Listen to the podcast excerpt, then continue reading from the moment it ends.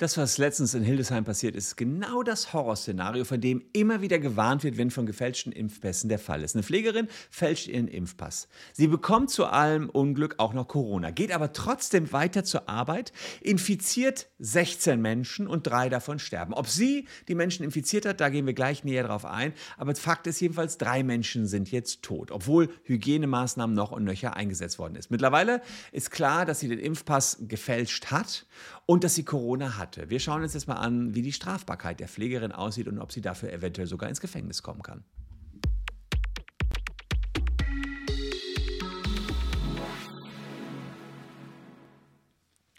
Hallo, ich bin Christian Solmecke, Rechtsanwalt und Partner der Kölner Medienrechtskanzlei Wildeborger und Solmecke. Und wenn ihr Lust habt, lasst ein Abo für diesen Kanal da. Aber wahrscheinlich muss ich mir das Abo erst noch verdienen.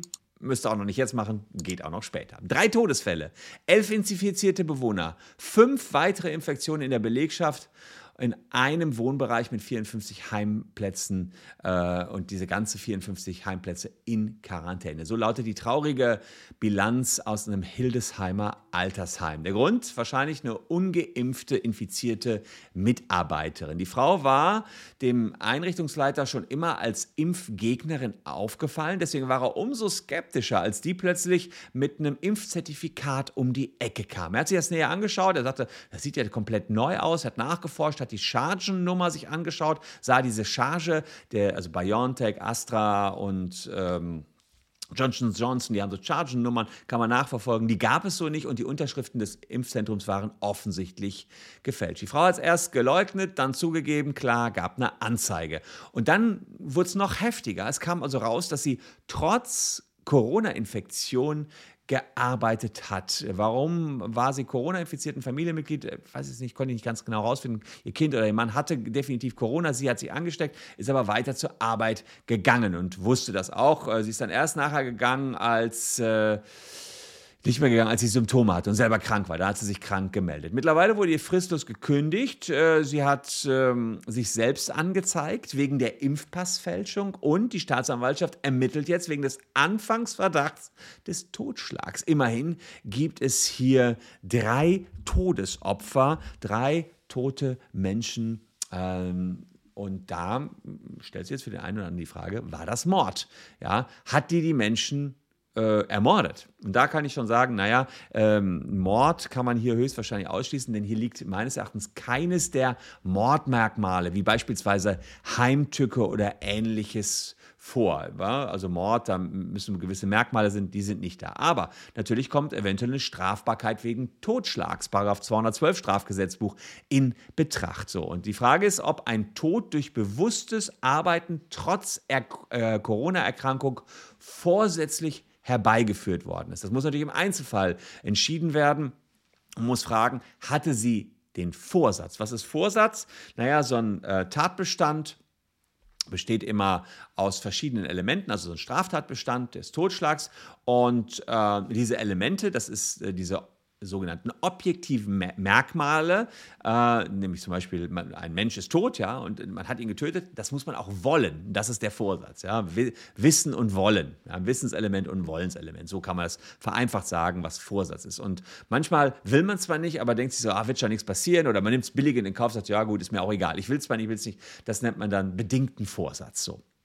Und die Frage ist also, hatte sie in irgendeiner Konstellation Vorsatz? Wenn man jetzt, äh, wenn man Corona infiziert ist, jemand anderen ins Gesicht spuckt, dann hat man erstmal äh, Vorsatz, äh, ihn anzustecken, ja, und, weiß, ich nehme in Kauf, dass man ihn tötet. Das, das könnte man schon sagen.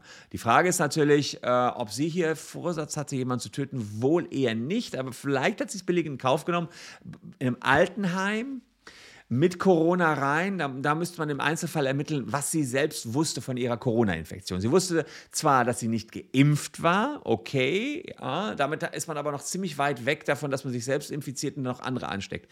Wusste sie allerdings, dass sie Corona hat und ging dann in ein Altenheim und pflegt die Leute würde ich schon sagen, kann man von einem bedingten Vorsatz ausgehen, weil sie hat billigend in Kauf genommen, dass Menschen sterben äh, durch Corona. Das kann ich mir schon vorstellen, dass die Staatsanwaltschaft da hinkommen wird. Muss man im Einzelfall genau äh, schauen. Es gibt da Parallelen zu sogenannten HIV-Fällen. Da haben manche ähm, haben HIV und haben ungeschützten Geschlechtsverkehr, obwohl sie wissen, dass sie HIV haben. Da hat der Bundesgerichtshof die sogenannte Hemmschwellentheorie aufgestellt. Da sagt man, dass ähm, das Infizieren mit HIV lässt aufgrund seiner objektiven Gefährlichkeit zwar auf einen grundsätzlichen Tötungsvorsatz schließen, wegen der hohen Hemmschwelle gegenüber einer direkten Tötung ist aber stets eine umfassende Würdung des Einzelfalls äh, zu erfolgen. Also hier genau das Gleiche. Sie, äh, also da, wenn man diese Hemmschwellentheorie vom BGH nimmt, dann sagt man natürlich, naja gut, äh, sie will ja so richtig, ist ein bisschen gehemmt und will nicht so richtig töten, sie will nur ihren Job weitermachen. Vielleicht kann man auch auf die Fälle eingehen. So, das, damit könnte sie Glück haben und aus dem Vorsatz wieder rauskommen, dann bliebe noch die fahrlässige Tötung. Die würde ich sagen, müsste sowieso äh, gegeben sein. Aber gut, wir sind ja noch bei der vorsätzlichen Tötung. Ähm, da muss man sagen, neben dem Vorsatz muss aber noch die sogenannte Kausalität mit rein. Das heißt, ihr Handel muss auch verantwortlich für den Tod sein. Das klingt auch erstmal logisch. Also, äh, die Frage ist also die Handlung, der Kontakt mit den Heimbewohnern, war die verantwortlich für den Tod der Opfer. Und das ist problematisch, weil aktuell einfach sehr, sehr viele mit Corona erkrankte. Die Dunkelziffer ist riesig. Wenn also kaum einer Corona hat und man weiß, diese eine äh, ist da rein spaziert und äh, 1000 Kilometer rund um dieses Heim hat keiner Corona, dann wird sie es wohl gewesen sein. Das würde man so machen. Aber hier wird es schwierig sein zu ermitteln, wer es jetzt wirklich war. Und aufgrund der Kausalität ähm, könnte sie dann eben aus dem Totschlag wieder rauskommen. Aber wenn die Kausalität nicht nachgewiesen kann, werden kann, aber Vorsatz schon, würde sie zumindest wegen versuchten Totschlags ähm, verurteilt werden. Dann hat sie, also man könnte sagen, sie hat es billig in Kauf genommen. Ja, ob sie jetzt da wirklich jemanden getötet hat oder nicht, können wir nicht nachweisen, aber sie hat es versucht. Ja, also das klingt jetzt ein bisschen strange. Sie, sie hatte sozusagen, zwar nicht unbedingt, dass sie jemanden töten wollte, aber sie hat es billig in Kauf genommen, dass da jemand stirbt. Und dann, ob es geklappt hat oder nicht, kann man sagen, ist, es hat da nicht geklappt, aber, oder wir können es nicht nachweisen, aber wegen Versuchs wäre sie auf jeden Fall dran. Und sollte man die Kausalität nachweisen, äh, also dass jemand gestorben ist, aber äh, sollte nicht nachweisen können, dass sie Vorsatz hatte, dann wäre sie wegen fahrlässiger Tötung. Also eins von beiden hat sie auf jeden Fall. Außerdem kommt noch äh, Strafbarkeit wegen gefährlicher Körperverletzung ähm, in, die, in die ganze Sache rein und insofern ähm, kann man sicherlich sagen, der droht jetzt erstmal eine ganze Menge Ärger, denn ja, klar, wer das macht, ist natürlich auch ein bisschen Panne in meinen Augen, kann man irgendwie nicht bringen. Es ist schon gar nicht, also ja, man, man, sieht ja gerade, wie gefährlich Corona ist. Und wer das als Heimmitarbeiterin nicht erkennt, richtig dramatisch wird das sowieso alles ab März. Ab März, wisst ihr, äh, dürfen Leute im medizinischen Bereich und auch eben das Pflegepersonal ungeimpft auf keinen Fall mehr arbeiten. Ähm, da ist das sogar nochmal strikter im Gesetz geregelt. Was meint ihr dazu? Sollte die Frau dafür dran gekriegt werden, sollte man sie verurteilen? Ich meine ja. Ich meine das wirklich. Ich habe da eine klare Meinung zu. Ähm, man muss natürlich selbstverständlich im Einzelfall schauen, wie viel wusste sie über ihre eigene Krankheit. Aber trotzdem, es geht irgendwie nicht. Ja, es geht nicht, dass ich Corona habe, da vielleicht mit Symptomen. Ich weiß, ich bin nicht, ich bin nicht geimpft. Es ist also gar nicht unwahrscheinlich, dass man Corona hat.